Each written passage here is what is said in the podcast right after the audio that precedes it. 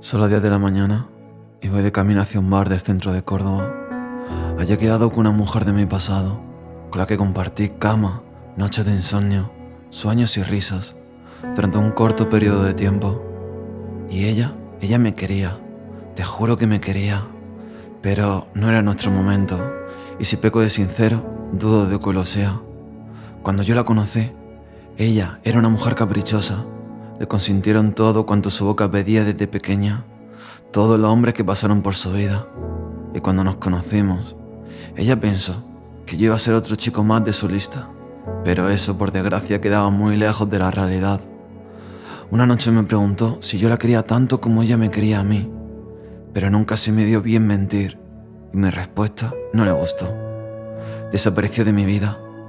En aquellos momentos yo seguía escribiendo mi libro y le escribí una página en él, aunque rezaba por no tener que retractarme a medida que lo iba escribiendo, pero lo acabé, y ella seguía fuera de mi vida hasta el día de hoy.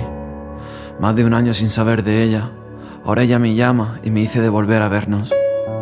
Y yo, que estoy a un par de metros del bar, la veo de lejos, y como para no distinguirla del resto de la gente, ella tiene una larga melena negra, unas gafas de sol tan horteras como caras, y como no, Llevaba puesto un vestido de su marca favorita. Me acerqué a ella y me senté en la mesa de la terraza donde se encontraba. Ella no hizo ni el amago de saludarme, solo me miraba y sonreía. Y yo la verdad, que le seguí la sonrisa con una de las mías. Si mis amigos me vieran, dirían que estoy en modo golfo.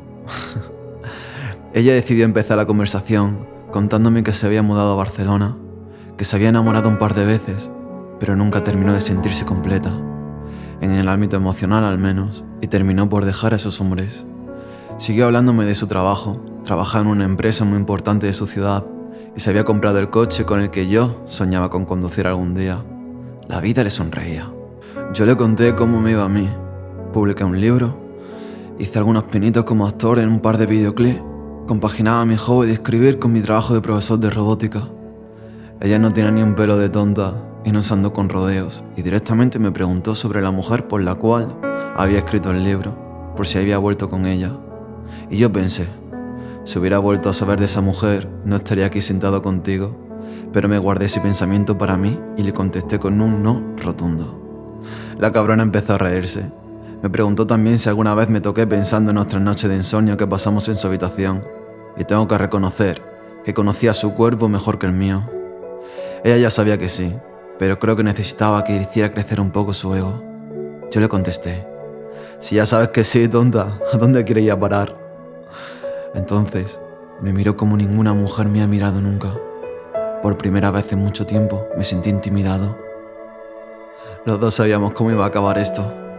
Ella sabía que tenía el control y acabamos follando como animal en el servicio de aquel bar.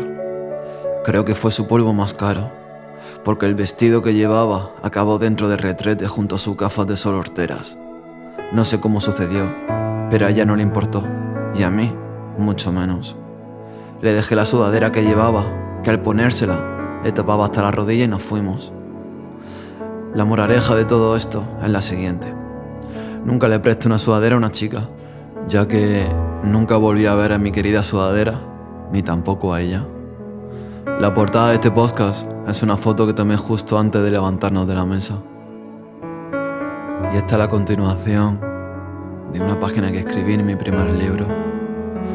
Si peco de sincero de nuevo, me hubiera gustado que esa chica hubiese sido la protagonista de mi libro y no ella. Pero en fin, la vida es como es y eso no se puede cambiar. Le tengo que dar las gracias por toda la noche que compartimos juntos, por esos polvos por esas risas y por compartir un poquito de su vida conmigo. Rafa Torres lo firma.